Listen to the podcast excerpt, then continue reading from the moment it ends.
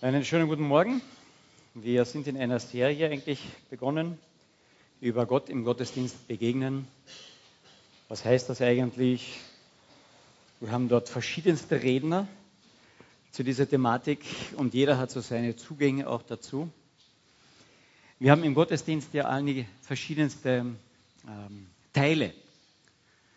Beginnt meistens mit Begrüßung. Irgendjemand hier vorne sagt Guten Morgen, herzlich willkommen. Es gibt Lieder, die gesungen werden. Es gibt Informationen, die weitergegeben werden. Es gibt Gottes Wort, das gelesen wird. Es gibt Gebet, Anbetung. Es gibt eine Predigt normalerweise. Es gibt einen Segen meistens auch noch zum Schluss.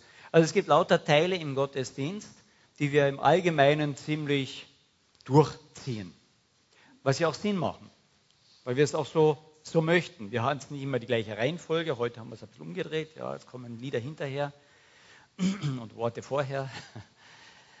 Und heute soll es ein bisschen darum gehen, Gottesdienst als Anbetungsdienst. Im Englischen ist es ein bisschen leichter, da ist es Worship. Gottesdienst wird auch als, im Ganzen auch als Worship zum Teil benannt. Und Worship ist eigentlich Anbetung. Ist eigentlich äh, vor Gott stehen und sich über diesen Gott auch ein Stück freuen, niederbeugen, fasziniert sein von ihm. Und um das geht es heute. Und wir haben schon in diesem Psalm äh, den, den, Einstieg gehört. Das ist ein langer Psalm. Ich werde ihn nicht noch einmal vorlesen, aber ich werde ein paar Teile noch einmal nachher auch vorlesen. Es geht erstens darum, wir sollen Gott anbeten. Der Psalm fängt an mit diesem Wort lobet Gott oder betet ihn an. Und im Hebräischen ist ja nur ein Wort. Halleluja. Warum? Weil wir es brauchen. Jeder Mensch braucht irgendetwas, woran er seinen Wert festmacht. Jeder. Wir alle laufen irgendetwas hinterher, sei es eine Karriere, sei es ein Titel, sei es Geld, sei es Kinder, sei es Familie, irgendetwas. Und wir als gute Österreicher natürlich auch Skisport. Ja, wenn bei uns wieder mal jemand gewonnen hat, wir haben gewonnen. Ja, wir hängen uns dran, wir, Boah, Österreich, ich, gewonnen. Wir hängen uns immer an irgendetwas, was uns fasziniert, was großartig ist was ein bisschen von seiner Herrlichkeit abstrahlt auf uns. Immer. Durch die Bank. Und wenn wir angeben können, naja, gestern hatte ich eine kleine Unterredung mit unserem äh, äh Präsidenten, der kam gerade vorbei und ich habe die Hand geschüttelt und der hat mich gefragt, wie es geht. Ja, drei Tage wird die Hand nicht gewaschen. Ja? Oder irgendein Star. Ich habe eine Unterschrift. Von meinem Bruder gibt es so ein Bild noch, wo er in Deutschland aus der Walt Disney, ja, kennt jeder? Den gab es wirklich, ja, Walt Disney. Also es ist nicht jetzt die Figur nur, sondern die Person.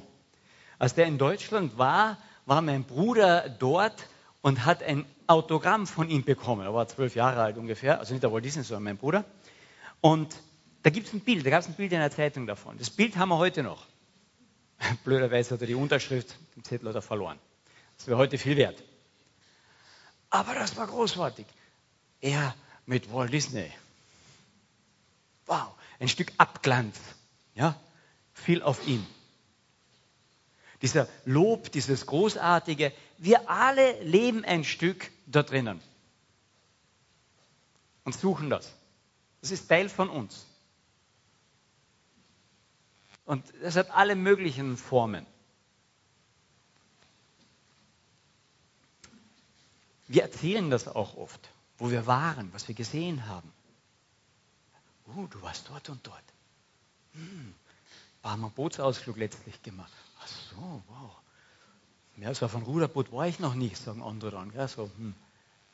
Aber dass ein bisschen Abglanz davon auf mich kommt. Und jetzt steht hier als Befehl das. Lobe. Es tut gut, es ist wichtig. Aber es steht noch nicht Lobe dort, sondern es steht Halleluja. Halal ist das Wort, im Hebräischen heißt Lobe. Aber es steht nicht nur Halal dort, sondern es steht Halleluja. Und Yah ist Abkürzung, Kurzform für Jahwe. Lobet diesen persönlichen Gott. Es ist nicht nur Halleel, lobet irgendeinen Gott, sondern diesen Jahwe, der sich persönlich diesem Volk Israel vorgestellt haben, gesagt, ich bin der ich bin, ich bleibe immer der ich war, ich werde sein, der ich bin und der ich war. Ich bin dieser ganz persönliche Gott, der dich herausgerufen hat und diesen Gott, sei von dem fasziniert, lobe ihn, bete ihn an, ehre ihn. Und dann in dessen Glanz kriegst du deinen Wert. Um das geht es hier. Und das ist ein Befehl. Tut es, sagt er. Das ist so ein bisschen wie Sonne und Mond. Ja? Die, die Sonne sagt zum Mond, bittchen, richte dich nach mir aus. Ja? Schau mich an. Und dann tut das der Mond und er strahlt. Er beleuchtet die Nacht, wo die Sonne gar nicht da ist. Oder wir sie nicht sehen. Da ist sie ja schon auf der anderen Seite von der Erde. Ja? Und er strahlt. Und wenn wir uns im Lob ausrichten zu Gott hin, dann brauchen wir nicht scheinen. Weil dann scheinen wir. Wie geht das da weiter? Meine ganze Identität soll also an diesem Gott hängen. Ehre ihn. Eine Zusammenfassung, wie wir ihn ehren sollen und dass das dabei nicht um uns geht, sondern um ihn geht, ist eigentlich in Jeremia. Da ist eine ganz tolle, wenn ich das schnell finde, Jeremia 9. Wie das passieren sollte. Und dann sagt er, sagt Gott zu den Weisen, Gott spricht, der Herr spricht, Jeremia 9, Vers 22. Der Weise, und er spricht den Weisen an. Möchte jemand weise sein von euch? Witzig, das wollte ich immer sein, vom Kind auf an. Ich wollte klug und ich wollte weise sein. Ja, jetzt bin ich es endlich geworden. Und dann liest man folgenden Spruch. Der Weise rühme sich nicht seiner Weisheit. Alles für die Kotz? Der Weise rühme sich nicht seiner Weisheit. Der Weise beziehe sich nicht auf sich. Und der Starke rühme sich nicht seiner Stärke. Der Starke soll sich nicht auf sich beziehen. Und der Reiche rühme sich nicht seines Reichtums sondern wer sich rühmt, der rühme sich dessen, Einsicht zu haben, um mich, Gott, zu erkennen. Dass ich der Herr bin, dass ich der bin, der Gnade, Recht und Gerechtigkeit übt auf der Erde. Denn daran habe ich gefallen, spricht der Herr. Hier geht es genau um diesen Abglanz. Dass der Mond nicht sagt, schaut mich an, wie toll ich bin. Sondern dass der Mond sagt, schaut die Sonne, die hat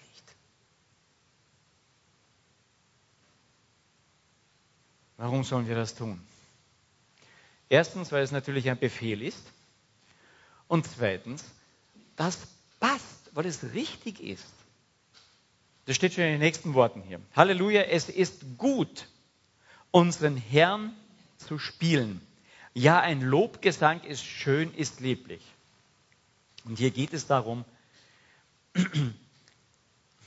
vom Hebräischen eigentlich so, es ist eine Passung. Das ist, es ist nicht nur gut und das Wort lieblich ist hier eigentlich, es passt harmonisch zusammen. Es ist schön.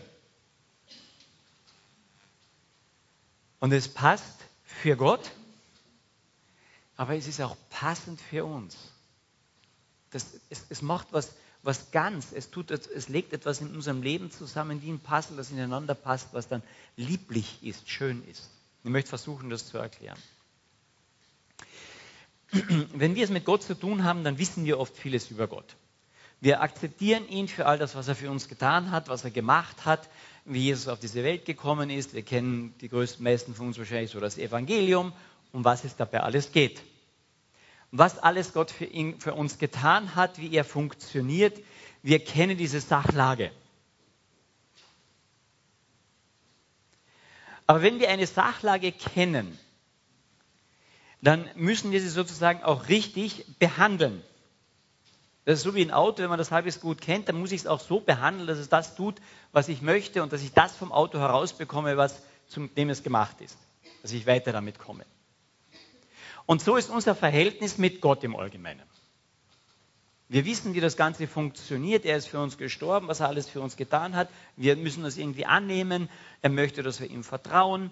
Ähm, und so behandeln wir ihn auch, dass, er, dass wir ihn bitten um dieses und jenes, dass das Ganze irgendwie funktioniert und wir das herausbekommen, was er dort hineingelegt hat. Ja? Im Allgemeinen funktioniert unser Christsein ein großes Stück weit so. Gott ist unwahrscheinlich nützlich für uns, oder? Ich denke schon. Aber solange er nur für uns nützlich ist,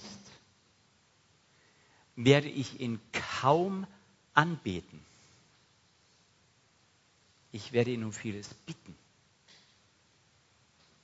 Aber ich werde ihn nicht wirklich anbeten. Anbeten ist, wenn ich die Schönheit von etwas sehe, das mich überwältigt und ich eigentlich nur dastehe, wow. Das heißt, anbeten tue ich nicht wegen der Nützlichkeit Gottes. Da werde ich ihn danken und bitten und manchmal auch noch um Vergebung, meine, meine Sünden sagen. Weil ich ja Vergebung haben möchte. Es ist nützlich. Aber anbeten werde ich ihn nicht wegen seiner Nützlichkeit für uns, sondern wegen seiner selbst weil er so etwas Großartiges, Grandioses, Herrliches, Gewaltiges, Schönes, Gnädiges, Liebevolles ist, wegen seiner selbst. Beispiel.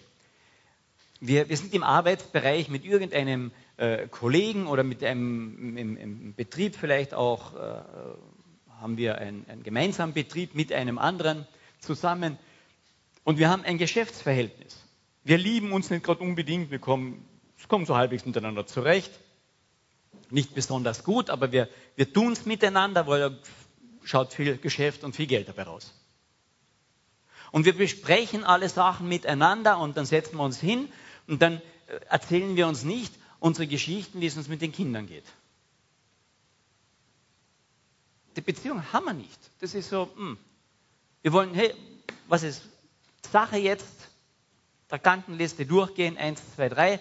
Was kommt bei dem Gespräch dabei raus? Und wenn nichts rauskommt, dann setzen wir uns auch nicht zusammen. Und jetzt das Gleiche, ich komme nach Hause zu meinem Partner oder zu meiner Partnerin.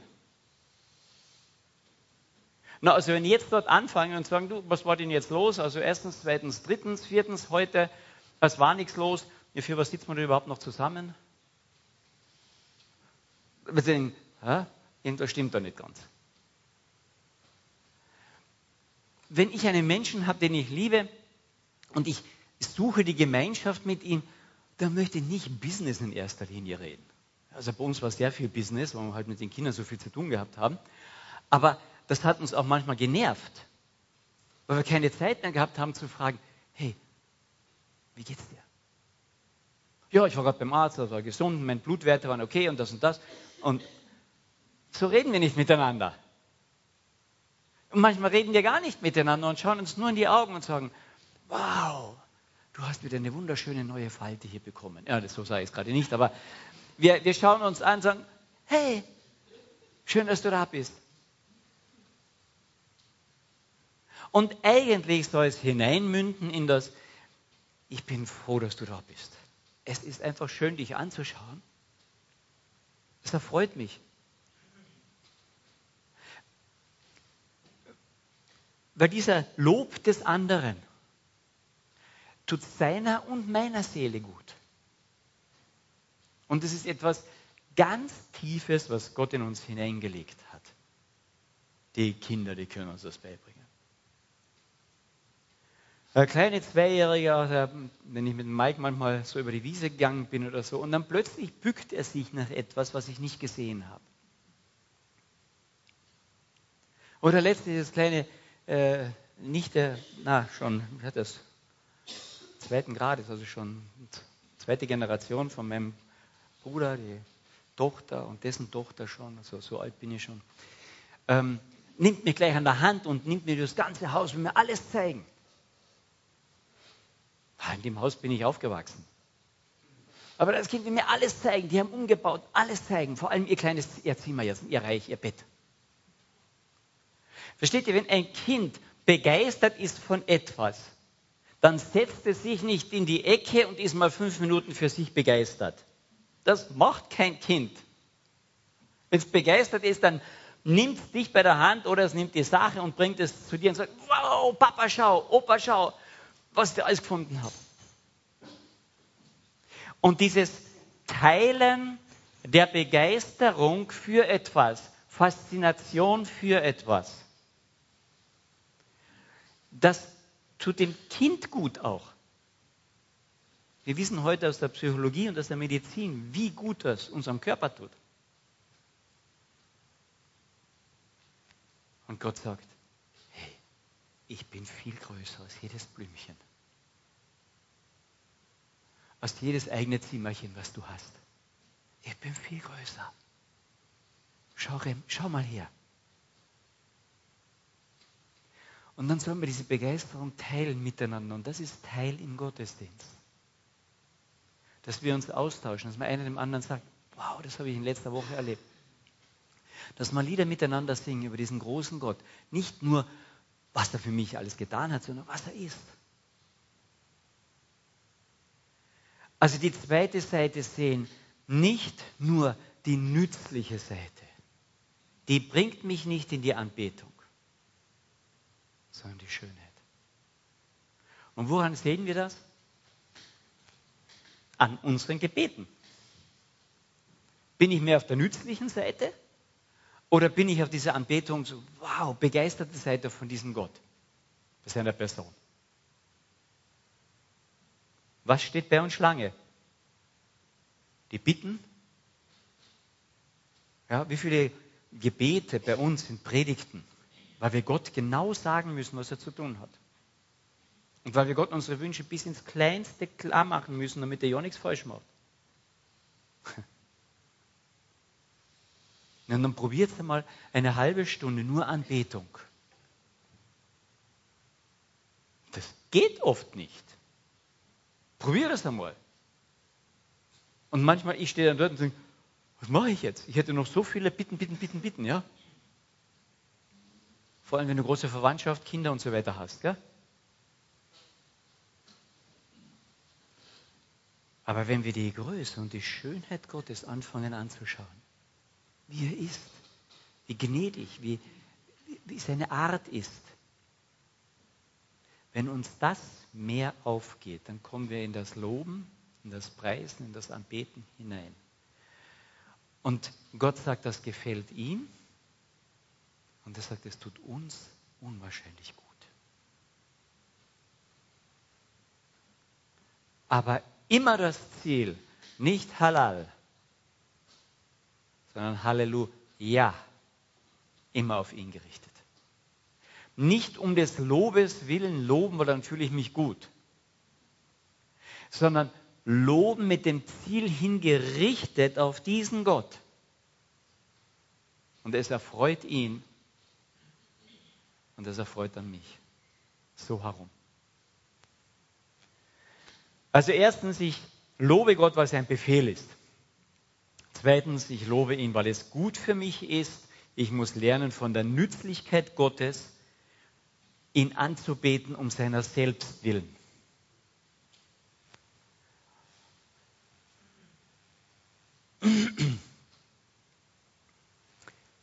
Drittens, wie machen wir das? Wie komme ich von der einen Seite zur anderen Seite? Wie tue ich das?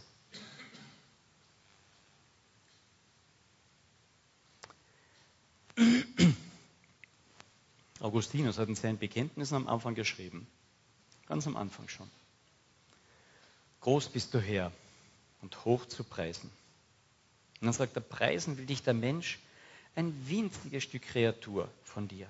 Der Mensch, der mit sich schleppt seine Sterblichkeit, der mit sich schleppt das Zeugnis seiner Sünde und das Zeugnis, dass du dem Stolzen hier widerstehst.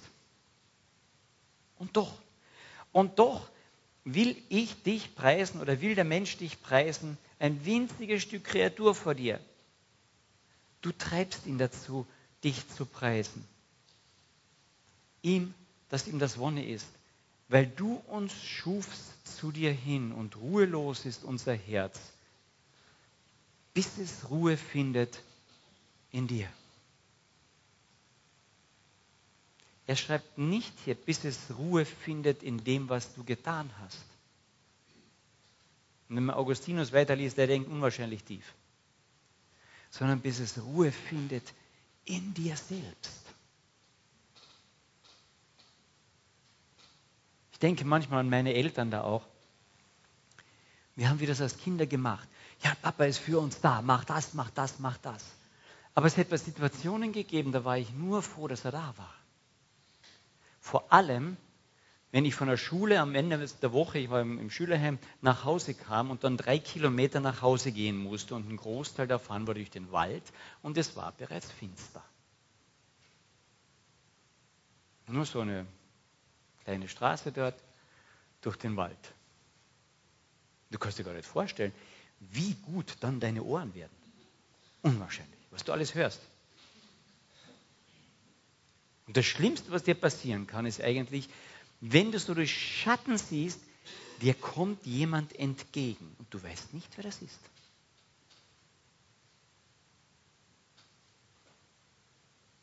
Und wenn dann von weitem her der andere dich auch sieht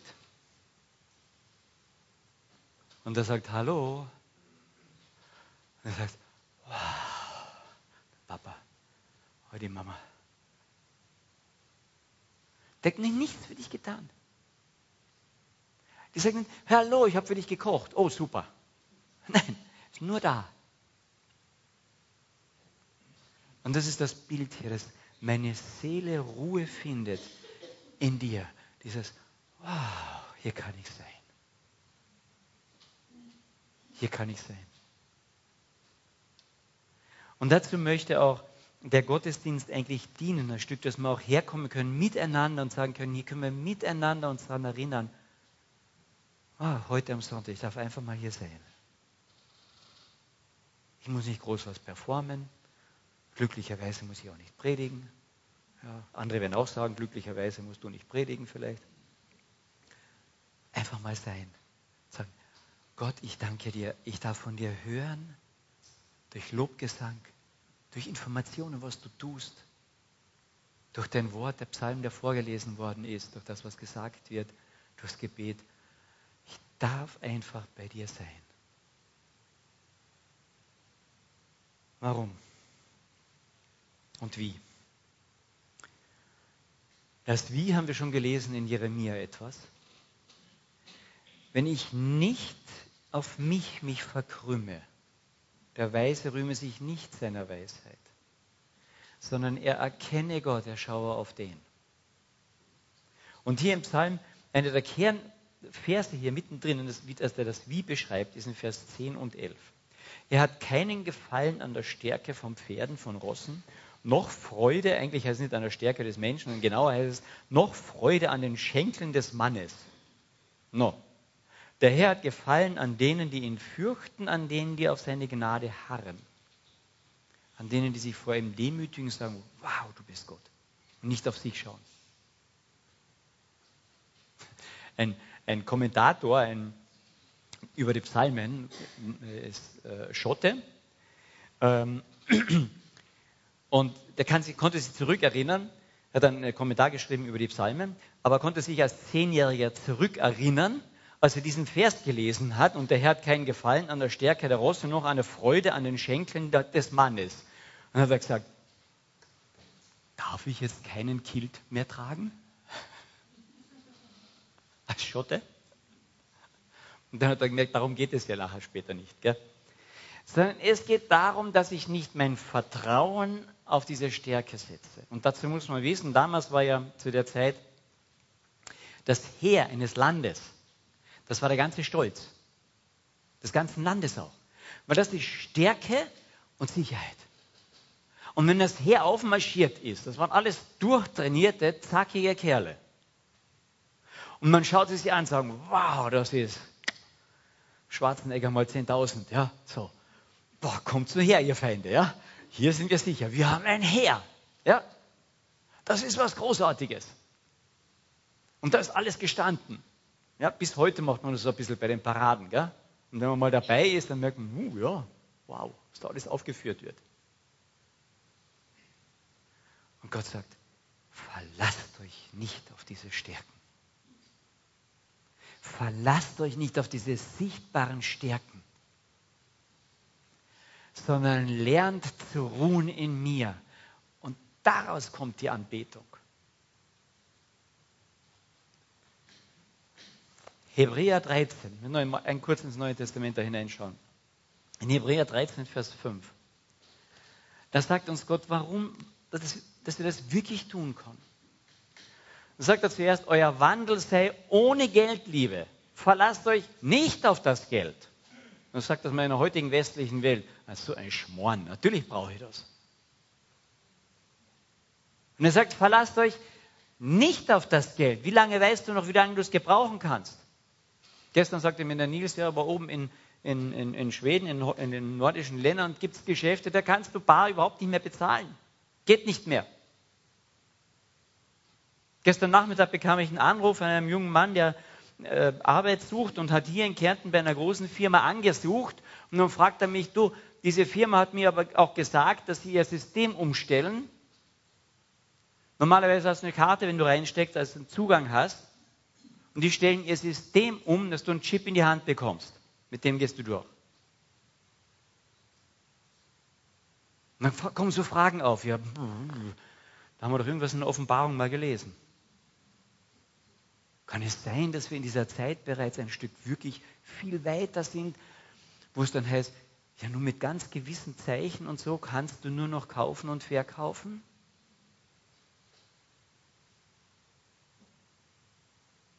Was setzen wir unser Vertrauen?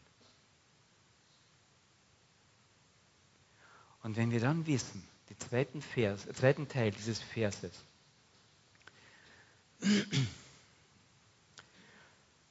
der Wandel von euch sei ohne Geldliebe, setzt euer Vertrauen nicht darauf.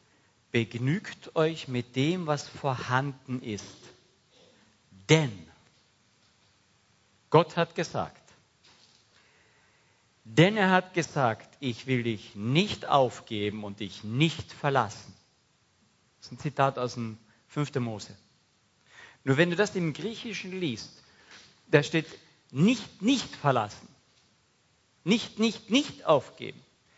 Also im, hier steht eigentlich fünfmal, ich werde dich nicht, nie, niemals nicht, überhaupt nicht verlassen.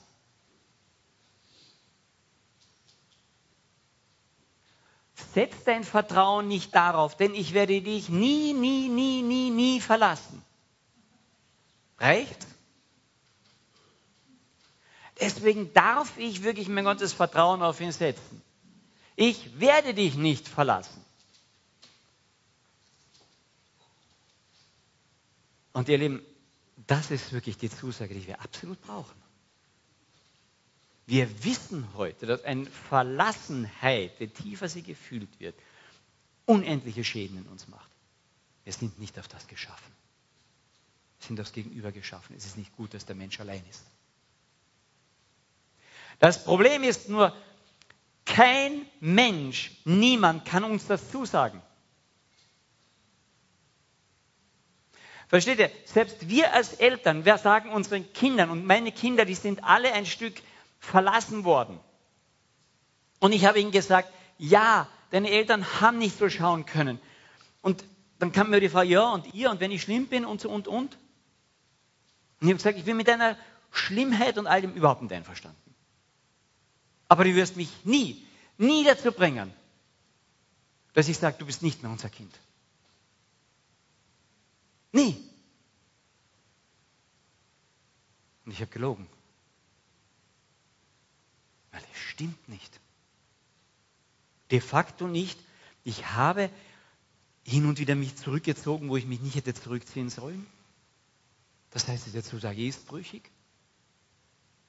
Und das Faktum ist, gerade in den Psalmen, ein bisschen weiter vorher, ich glaube 27 heißt es, steht, wenn Vater und Mutter mich verlassen, nicht, es kann sein, dass sie mich verlassen. Jede Eltern verlassen ihre Kinder, sie werden sterben. Du wirst deine Kinder zurücklassen, früher oder später. Der Einzige, der uns sagen kann, ich werde dich nie, nie, nie, nie, nie verlassen, ist dieser ewige Gott. Und dann fragst du dich, wie kann dieser ewige Gott, der gerecht ist, mich Sünder nie verlassen? der ich Totgeweihter eigentlich bin. Wie geht das, dass ein gerechter Gott mich, wo die Sünde von Gott trennt, mich nie, nie, nie, nie, nie verlassen wird, wenn ich mein Vertrauen in ihn gesetzt habe? Wie geht das? Das Schlüsselwort steht in diesem Vers, in dem Wort verlassen. Es ist im Griechischen das gleiche Wort, was Jesus am Kreuz sagt. Mein Gott, mein Gott, warum hast du mich verlassen? Versteht ihr diese Zusage Gottes, dass er mich nie verlässt? Liegt in der Tat, dass Jesus in die Gottverlassenheit für uns gegangen ist. Damit Gott der Vater uns sagen kann, ich werde dich nie, nie, nie verlassen. Nie. Und wenn ich anfange, diese Gnade und diese Größe und diese Liebe zu sehen, wie tief dieser Gott eine Sehnsucht nach mir hat, hoffen wir, dass ich ihn anbeten kann.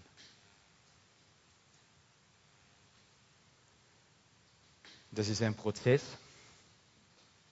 steht im letzten Teil des Psalms, so Satz, letzter Schluss nur, sagt er, Jakob und Isaak Warum sagt dieser Gott immer Jakob und Isaak dann?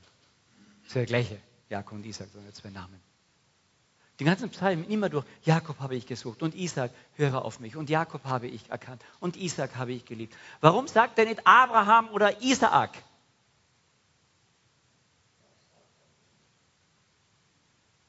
Wenn ich darüber predige, nehme ich lieber Abraham und Isaak als Vorbilder.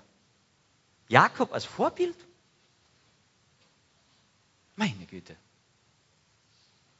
Und wenn man Jakobs Weg sieht, ist das ein derartig langer Weg, der gerungen hat, bitte sagt mir, ich werde nicht verlassen. Bitte sagt mir, ich bin, bin wertvoll. Das ist die Liebe seines Vaters, um die hat er gekämpft, hat er ihn sogar betrogen drum.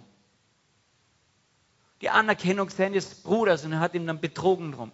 Die Anerkennung bei Laban und hat ihn betrogen und bitte sagt mir, ich bin wertvoll, ich bin jemand. bis er durch zig Jahre hindurch mit einem Unbekannten, Anführungszeichen, erst mit in der Nacht ringt und er merkt, es ist Gott. Dann sagt der Herr, ich, jetzt ist mir alles wurscht. Weil Gott sagt ihm, pass auf, die Sonne geht auf. Wenn du mich siehst, stirbst du. Dann sagt der Herr, ist mir egal. Ich lasse dich nicht los, du segnest mich denn oder ich sterbe. Plötzlich merkt er, das ist der eine, der mir sagen kann, nie, nie, nie, nie werde ich dich verlassen. Und von dem muss ich es hören. Und dann heißt es, dann hat Gott ihn gesegnet. Und dann steht so ein ganz kleiner Satz und dann ging ihm die Sonne auf. Und wen hat die Sonne angestrahlt? Jakob. Wenn du merkst, dass dich Gott diese Sonne anstrahlt, und die Sonne sagt, ich werde dich nie, nie, nie verlassen. Hintergrund hörst du, mein Gott, mein Gott, warum hast du mich verlassen? Und dann merkst du beides, diese Tiefe der Liebe und die Größe Gottes. Und dass wir lernen, darüber Gott anzubeten. Ich möchte noch beten. Vater, dafür danke ich dir immer wieder von ganzem Herzen, dass wir vor dir niederfallen dürfen. Nicht, weil wir so toll sind, nicht, weil wir anbeten und so tolle Worte finden, nicht, weil wir so großartig singen, sondern weil du, Herr, so großartig bist. Lass uns dich immer wieder erkennen, sehen, dorthin wachsen, damit unsere Anbetung tiefer, echter, ehrlicher wird, sodass wir überwältigt werden von deiner Schönheit wieder.